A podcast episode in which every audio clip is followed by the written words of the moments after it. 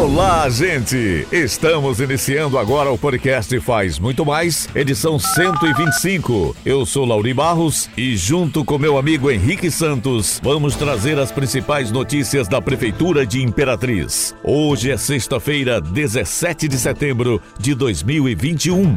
Notícia, informação. E aí, Lauri, vamos começar falando sobre infraestrutura. O prefeito Assis Ramos, acompanhado da primeira-dama Janaína Ramos, conseguiu viabilizar nesta semana em Brasília recursos para investimentos em obras de melhoria da mobilidade urbana Imperatriz. Ele informou que conseguiu os recursos junto ao deputado federal Juscelino Filho para a pavimentação asfáltica da Avenida Santa Luzia, considerada de suma importância para a melhoria na mobilidade urbana e a qualidade de vida dos moradores na região da Grande Cafeteira.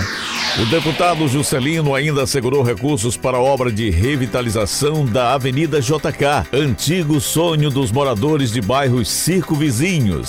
O dinheiro para aquisição da área do aterro sanitário já está nas contas do município. Recurso conseguido pelo deputado federal Gil Cutrim. Disse ele ao enfatizar ainda que será construído o Mercado Municipal do Bom Jesus, viabilizado pelo deputado federal João Marcelo.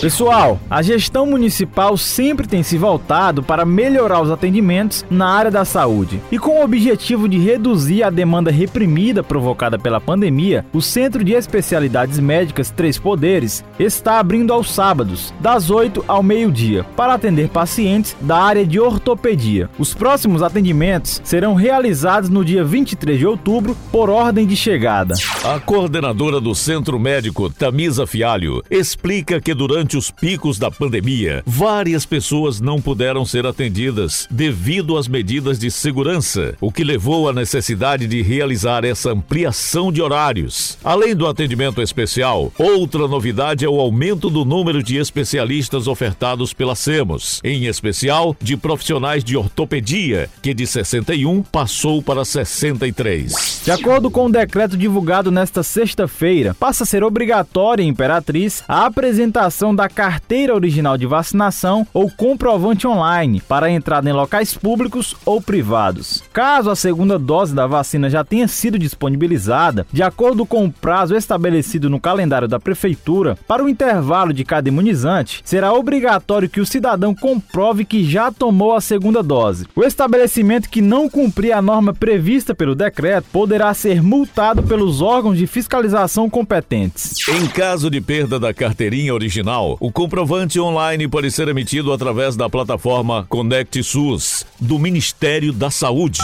O uso das máscaras de proteção também segue obrigatório em todos os locais públicos e de uso coletivo, mesmo que em espaços privados. Vale ressaltar que o vírus que causa a Covid-19 é transmitido principalmente pelo ar. Ainda de acordo com o documento, completado o esquema de vacinação contra o coronavírus, seja com imunizante de duas doses ou de dose única, empregados e servidores públicos pertencentes ao grupo de risco deverão retornar às atividades presenciais de trabalho. A decisão é válida inclusive para gestantes e lactantes, salvo contraindicação médica.